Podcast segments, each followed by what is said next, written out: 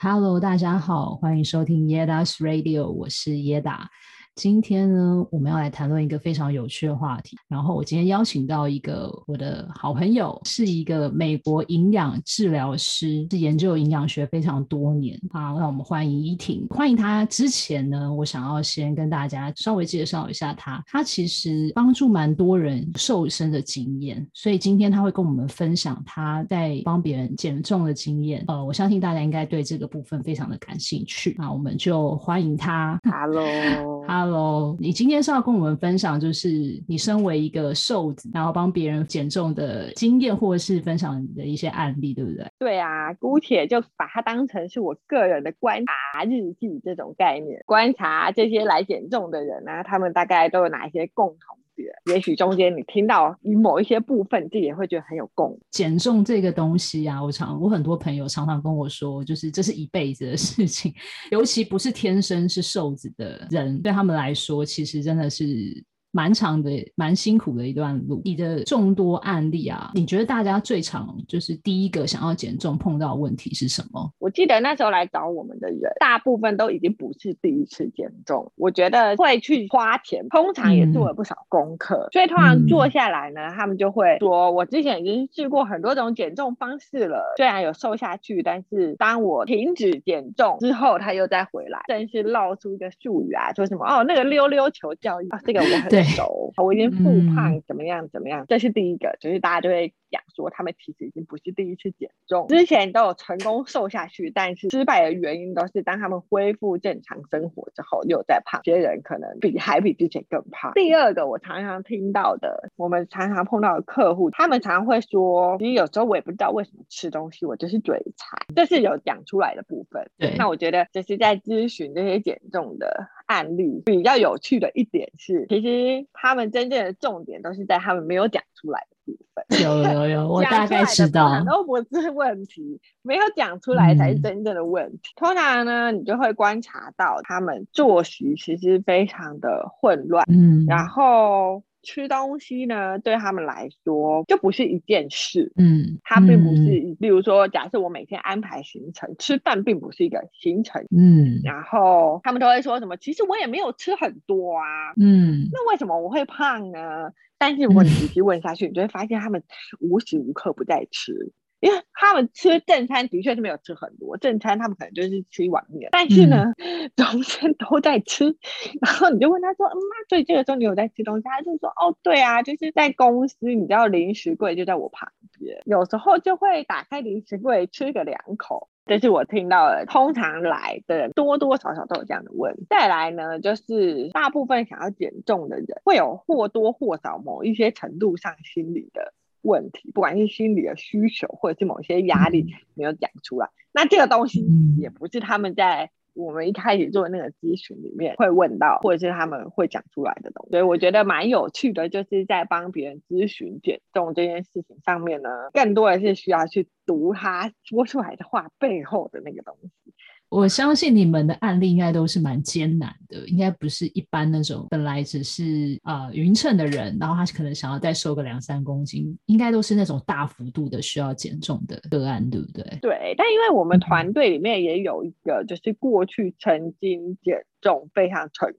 而且他也没有在复胖，嗯，那他那时候我记得好像也是减了十几二十公斤的那种，就他就觉得，你知道，当你有决心想要改变，就是可以，是，但这种话讲起来很容易，但是那个决心到底可以维持多久呢？嗯，要有那个动力，很强很强的动力。通常你把减肥当做你的目标，通常都会失败。那要把它当成什么才会是比较可以有成功的机会？通常会成功的就是你下定决心，不要再跟以前过一样的生活了。整个生活习惯都要改变，对不对？你的心态就是已经完全改变。就我减重不是为了让我回去过原来那个生活，而是你根本就是已经厌倦过去那个无力的你自己，你想要有一个完全崭新的生活。嗯，通常这种人就会比较容易成功。那你们会从这个角度切入点去跟你们的案例去做探讨吗？比较难啦，因为通常你问来减重的人，你想不想要就是重新换一个生活？方式，大部分的人都会犹豫。我觉得这也是蛮正常，毕竟要别人就是踏出舒适圈这件事情不这么容易，所以他可能就会觉得说，其实我也不想要你参与在我生活的这么多个层面，我只想要你参与在帮助我把体重的数字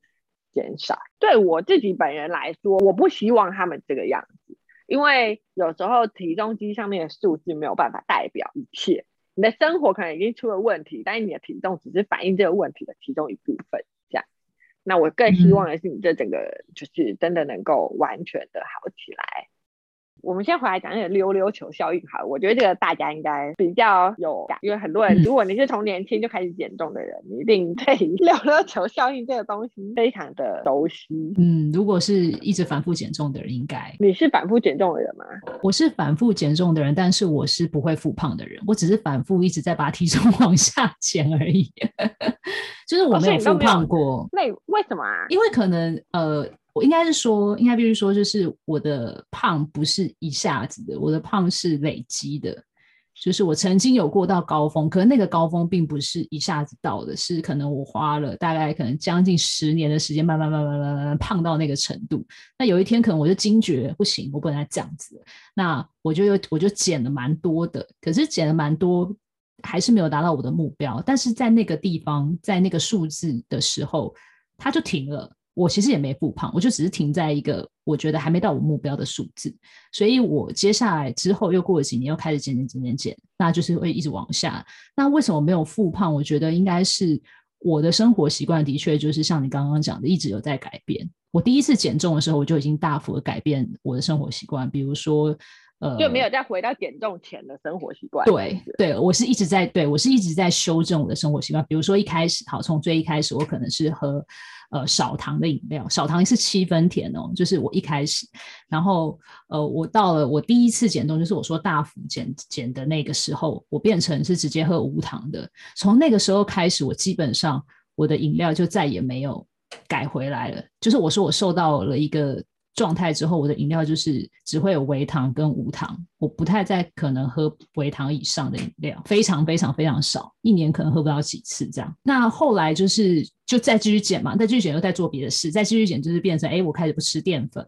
我开始吃很少量的淀粉，所以我是一直在修正我的生活习惯，一直到现在。嗯、对，所以我的比较没有适用于那个溜溜球效应的那个状况。真的，就像你讲的，它真的就是你不要再活在以前的那样子的饮食习惯里面，或者是比较不节制的饮食方式。所以我应该是比较属于那种，就是。我如果下定决心我要减了，我就是一定会有一个成果啊。只是我常常会失败在就是停滞期，就是我前几次的减肥是我停滞期太久了之后，我就会恢复比较正常，或者是会吃零食的一些饮食。不过因为还是有。脑中还是有节制，所以我就不会复胖。我只是就后来就会下不去，就会一直停在那边停超久，先停好几年这样。那一直到近期有开始运动啊，就又在往下掉，然后就是生活习惯跟饮食方式又再去做调整，就又有在往下。所以我觉得我自己的状况是这样了。但是我知道真的，我有很多朋友是减，他们是很厉害的，他们可以很短期之内减超级多，可是他们也可以很短期之内复胖超多。所以这个问题点，我我就会觉得它是落在于你，如果你如果是短。短期掉很多体重的人，你复胖的几率真的会比较高。因为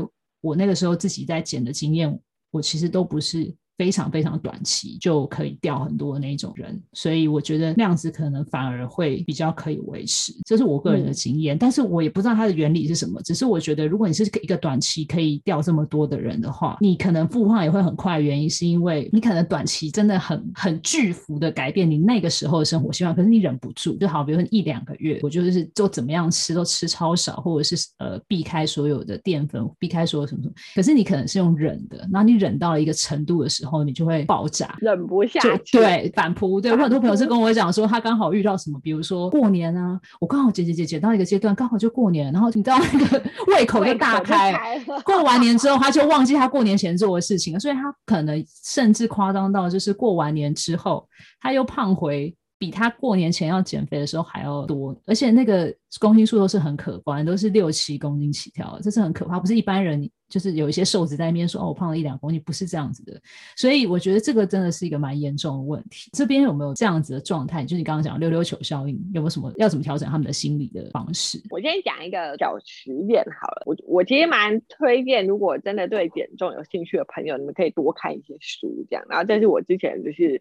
在听说书的时候听到了一本书，它叫做《为什么我们常常不小心吃太多》。这本书里面，他就这个医生他就讲到了一个实验，他说就是有一有一次就是英国的研究，他们就找了两群人来，然后分成大食量组跟饥饿组，嗯，然后大食量组每一天吃三千两百大卡，然后饥饿组只吃一千五百大卡。就是等于是大食量组一半，可是他们每一天都做同样的事情。他这群人，他可能就是住在一个地方，然后他们每天都做同样的工作，做同样的打扫、起居啊这些都尽量保持相似。他们就发现这个饥饿组啊，他的体重的确会掉，很快就掉了。饥饿组大概一个礼拜或两个礼拜不到就掉了十趴，哇！大食量组就差不多。对，然后呢，他们就就想说，好，那我们就要来测试看看，如果今天我们把这个饥饿组的卡路里往上调，调回正常的，我们不用说要大吃，我们就只是回复到正常的状态，就回复到吃三千两百大卡。的状态。嗯嗯，他们发现这些人掉下来的体重很快就回去了，而且还超过了十趴，还超过十趴。那些就是从头到尾都吃正常食量的那些人的体重就维持不变。后来呢，他们就去研究到底为什么会这样，他们就去。测这些人的代谢，然后发现呢，如果你是以饥饿的方式减重的话，你的代谢会很快的掉下来，基础代谢。但是，对，就是你身体里面的代谢，平常我们的身体就会消耗一点热量，嗯、就算你什么都不做，躺在那里睡觉，你的身体会消耗热量。没错。然后他们发现，这些人的代谢因为节食的关系掉下来了，但恢复正常饮食之后，这个代谢并没有提升，它就是维持在那里。嗯嗯。然后他们继续追踪这些人，发现他的代谢要很久之后才会回到他原本的正常值。嗯。所以也就是说，他如果恢复正常的饮食，他的代谢还是没有跟上这个，所以他代谢是比较慢。这个医生他就提出了一个理论，他就说，其实我们每个人他都有一个体重的基准点，不管你做什么都不会离这个基准点太远。嗯。如果如果你离这个基准点太远，你的大脑就是你的下视丘。就会再告诉你的身体，然后帮你的身体设一个新的基准点，然后接下来你就不会离那个新的基准点太远。所以我想，这应该也就是你说的那个，为什么你会停滞在那里，就是因为你的身体已经把那个地方设为一个基准点。对，所以如果你继续，就是你的代谢就是那样子，它就让你的身体维持在那个基准点。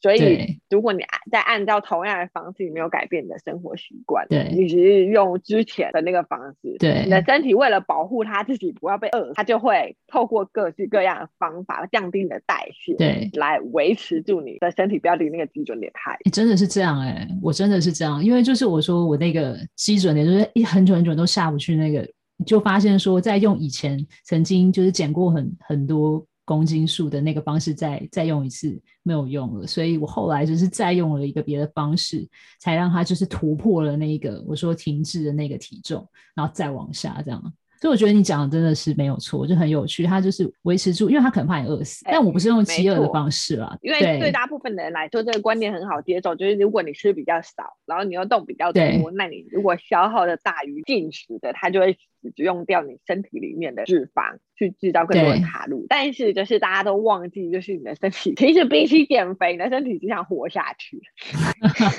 所以要欺骗身体啊，要吃欺骗餐。所以，对，所以后这就是为什么我跟你说，就是你要通常我们如果在客户遇到这种停具体的时候，我们通常都会建议他直接改变另外一种饮食方式，就是要时时时不时的调整，对不对？你不能一种方法用到底。对，因为你的身体它会去适应这个东西。对，所以我们的策略就会告诉客户改变，就我们可能就会给他调另外一个饮食的方式，但是同样就是。控制住他的摄取的卡路里，而且我们的卡路里通常也不会去减太多，这样可能顶多照个做着两三百大卡的缺口而已，这样。哇，没有下手很重。对啊，对啊。就我觉得这个应该是蛮多减重的人他们会遇到的其中一个困扰他们的点。嗯，但我必须说，这种身体的体重基准点不是只有在胖身上，瘦人身上也有。嗯、对我来说，我也没有办法靠着狂吃而增重。哇，你这讲了，大家会非常羡慕。但你知道，有些人也是有增重需求，例如说像那些如果他们要到某一个量级的话，他们也是需要增重。所以就是不管你要减重还是要增重的人，他都会有一个卡住，因为你的基准点就是设设在那里，然后你的身体就不会离那个基准点太远。后来我成功增重的方法是我必须要去重训，嗯，我我必须要去做一些比较中强度的运动来增加肌肉，你会觉得很有趣。你看减重也要重训，增重也要重训。我相信增重是要的，因为它增肌嘛。因为你想，你当然不会想要增的是脂肪啊，所以我相信不管怎么样，应该是人，我觉得应该都是要就是做重训的。重训还有另外一个好处，就是因为你的骨头也是需要压力，不管是生长或者是它才会变硬，它都是需要一个压力。所以如果你不重训的话，你其实蛮容易骨质疏松的。很多女生不运动，她们都没有发现这个隐藏的风险。重训的话，它其实也有助于骨密度的增加。这样。对啊，因为现在其实连很多老年人都开始重训了。没错，我也是近几年自己开始认识营养，身边也认识了很多这种营养师啊、运动教练之类的，开始慢慢知道这些事情。那在你的这些案例跟个案之中，你们的统计里面有没有哪一些方法，就是或者是哪一些方式比较容易可以让他们成功减重？第一个，他们要可以接受的方式。然后第二个就是，诶，你们在试验的过程当中也发现这样的方式是稍微比较有效的，可以跟我们分享。我觉得控制饮食是一定要的啦，在控制饮食之外呢，就是多喝水。我们通常会让我们的客户改变他们的喝水习惯。很多时候你会一直觉得饿，其实是因为你缺水。脑袋里面管缺水跟管饥饿的那个是在同一区。缺水的时候，你的大脑可能就会以为你饿了，但实际上不是因为你身体的热量不够，是因为你缺水。不知道这是不是也是就是那种很多坐办公室的女生，她们常常会嘴馋的原因。如果你说吃下午茶的部分，我觉得更多是疗愈，哎。可能不是真的饿，就是那种压力大，像你刚刚说的，可能觉得上班有一点烦，那下午想要放松一下，就会想要吃。我觉得他又是一个另外一个类似心理方面的想吃，而不是他真的他觉得哇，我现在好饿哦。那我觉得这又提到另外一个，啊、就是很多我们看到所谓比较丰腴一点的女生，嗯，她们。在减重会很痛苦的，也很难减下来的一个原因，就是他们把他们的情绪和压力跟吃连在一起。嗯，这应该真的是超级困难的。如果连在一起的话，这样子的个案应该会比较难处理。你不会把这两个连在一起的话，对你来说不要吃很简单，而且你压力大的时候，你也不会想要去吃东西。嗯，我个人是还好，对我来讲，我之前的。可我后来有克服，以前的状况是我不会很常吃零食，但是其实我正餐的量是非常大的，就是我的食量比较大。嗯、那也有可能有一个原因是我吃东西比较快，因为吃东西比较快，所以你很你很不容易觉得饱，你就会吃很快，你就以为你没有饱，那你量就会吃很多。所以其实我以前的胖都是因为我量太、嗯、吃的量太多，而不是因为我吃。嗯，而不是因为我吃太多零食，所以我后来就是找到症结点，我就觉得我一定要克服这个问题，就是不能够在一次正餐的量吃这么多。那当然，我也有有用你刚刚说的，就是我以前是真的不太喝水，那我现在都有喝大概可能两千到三千 CC 之间一天了。我以前是真的没有什么太喝水的。嗯就是那时候以为自己瘦的时候，呃，就瘦了的时候，其实有的时候我觉得是因为身体缺水，所以你可能以为你瘦了，觉得哎瘦得很快这样子。可是后来发现其实不是这样，因为后来我有在开始喝水之后，发现哎我体重掉的没有很快，可是我整个身形都改变了。所以我觉得喝水非常重要，因为你如果一天真的要喝到三千 CC 的时候，代表说好假设你，因为而且我我个人又是呃。就是有算热量赤字之外，我又做就是一六八断食，就是十六八这样子，所以其实我觉得喝水帮助真的蛮大的，嗯、就是在你剩下的那那段没有进食的时间。所以你现在是、嗯、是正在一六八中吗？我现在是啊，我现在是正在，我已经其实我一六八很久了，可是就是因为我一开始什么都没做，就是我完全没调整我的饮食，我就只做一六八。那当然一开始会下降一些，但一样后来就是卡关，因为你还是在那个八小时没有什么节制的吃嘛。因为有些人可能会以为说，我就在八个小时里面吃，我是能吃多少？是没错啦，你是没有办法吃多少。可是你在那里面狂吃麦当劳或肯德基，就那个热量还是会超过你一整天所需要的大卡。所以后来我觉得所有的方式，我们需要去做一个。整合吧，我用我自己去试验来讲的话，就是你不能真的只用一种方式，比如说哦，我一六八一六八到底，怎么都吃这样子，你还是要去选择对的食物。嗯、那后来我一开始就是想说，不管就是一六一六八然后乱吃，但后来就觉得说，开始就变。吃原型食物啊，然后后来就是尽量少吃加工品啊，然后后来又开始算热量，这样就是一直在去做调整。我觉得它这是一个减重的过程。我其实并没有建议大家你要算热量算一辈子，因为我觉得其实这样子是很不健康的，就是你你心里也会很不健康。你吃个东西要算热量这样，可是呃过过对，可是过程当中我觉得可以尝试看看，就是像你刚刚讲热量缺口这件事情。没有，觉得最根本还是就是你要改变你的饮食习惯，这个比较。嗯，对，比较实际，对。可是我觉得算热量赤字这件事情，它是我觉得或多或少有帮助到我，不是帮助我减少卡路里，而是帮助我认识每一种食物它不同热量的含量，大概可以吃多少。对，没错。因为我开始算之后，我才发现，天哪，五花肉！就以前我一六八，我是疯狂吃这种很肥的肉，我觉得管它的，就是我没有在算热量嘛。我就想说，我不要吃淀粉，然后其他。这种东西我都吃，我炸鸡也吃，因为我觉得没差，就是不要吃饭跟面就好了。但是后来我发现，就是有些东西是会比我想象中，呃，那个热量真的高非常多的。比如说像五花肉，我以前减重的时候很爱去吃火锅，大家都说减重的时候，我不是说麻辣锅，我就一般那种刷刷锅，我都不要火锅料。可是我疯狂的吃肉片，然后全部都点五花肉，五花肉真的是不要吃太多，那个热量真的太惊人了。可能你的体脂会飙高吧？啊，这也是我体脂一直很难降下来的原因，就是吃比较 那个高油脂的肉，所以后来就都吃鸡肉。啊，可是肉就是要有油脂才好吃啊。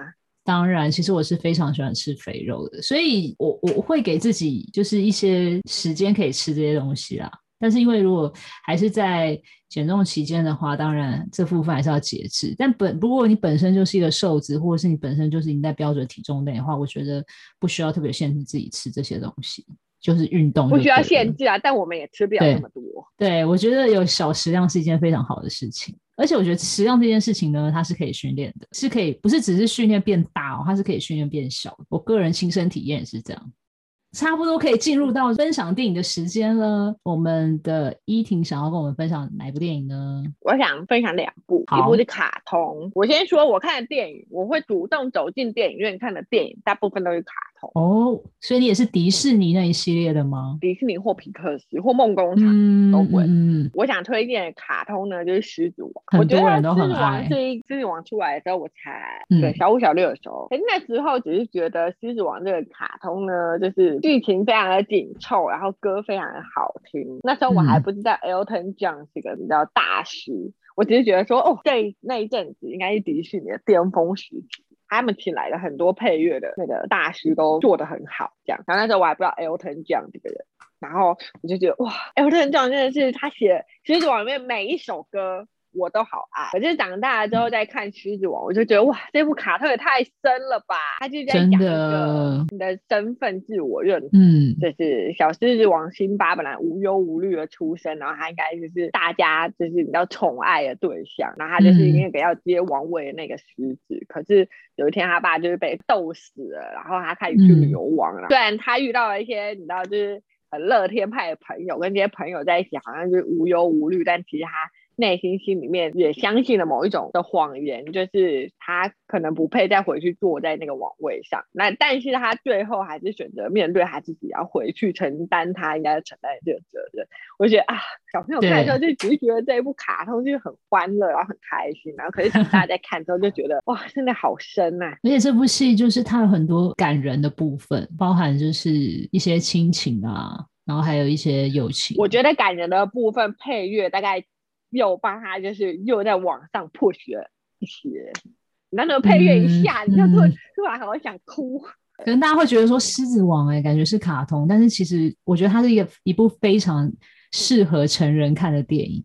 它里面的那个寓意，我觉得是成人去看会很感同身受的。就是对啊，你长大了再回去看之后，你就会有一种，而且那个配乐你又那么熟悉，所以当他一下之后，你就会更有感触。嗯、另外一部电影是那个《绿色奇迹》，哦，这部我知道，我跟你讲，我觉得非常好看。它厉害，就它有三个小时，但它不会让你觉得很无聊。哦，它不会，而且它也很感人。我还记得我那时候。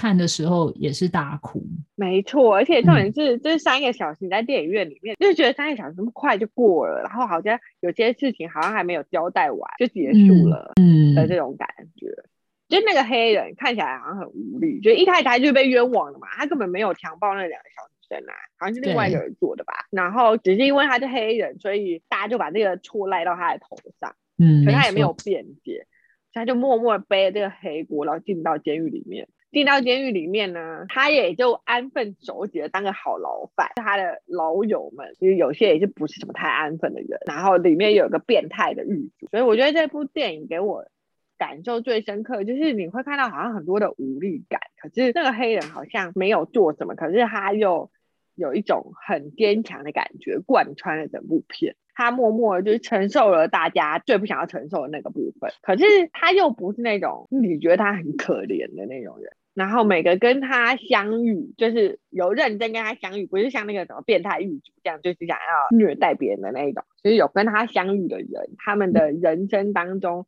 都留下来某一块，就是没有办法被磨灭的感受吗？或者是经历？而且他就是很赤裸裸，不是有个上电影的一个一个人对对，他就是很赤裸裸的拍完，我觉得哇，毕竟那时候才是个国中生。总而言之，我觉得这部片就是我觉得印象非常深刻，想跟大家分享。虽然它是一部老片，非常谢谢依婷来跟我们分享她的一些帮别人减重的经验啊，还有她一些看法跟一些小观察。Yeah, 谢谢你，好，那我们下次再见喽，拜拜。拜。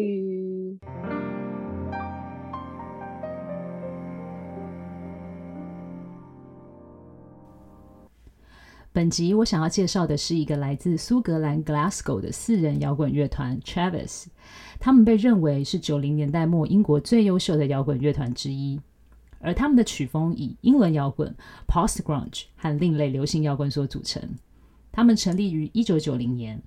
最早提出组团的这个想法是主唱兼吉他手 Francis，而 Travis 这个乐团的名字是来自德国著名导演 Wim Wenders 的代表作之一《德州巴黎》中男主角的名字 Travis。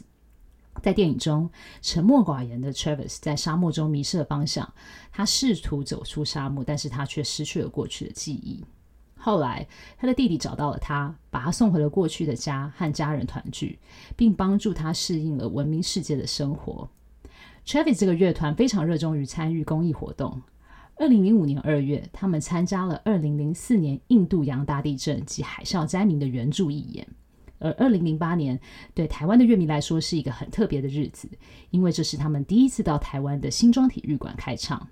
二零一六年，Travis 也再次来台，并且于台北国际会议中心演出。今天我想要介绍的是他们其中一首非常有名的歌曲，叫做《Closer》。主唱慵懒的声线搭配有点迷幻风格的编曲，让整首歌听起来有一种轻飘飘的感觉。而这首歌的 MV 是在超级市场拍摄的，整首 MV 都用比较慢的动作去呈现，我觉得非常有趣。而好莱坞大明星班史提勒还在里面客串一角，大家有兴趣可以找来看看。现在就让我们来听这首由 Travis 所带来的《Closer》。